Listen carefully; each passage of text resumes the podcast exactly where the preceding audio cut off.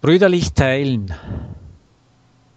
Die Mutter gab ihrem Sohn ein großes Stück Kuchen und sagte zu ihm, Dieser Kuchen ist für dich und deine Schwester, aber du musst brüderlich mit dir teilen.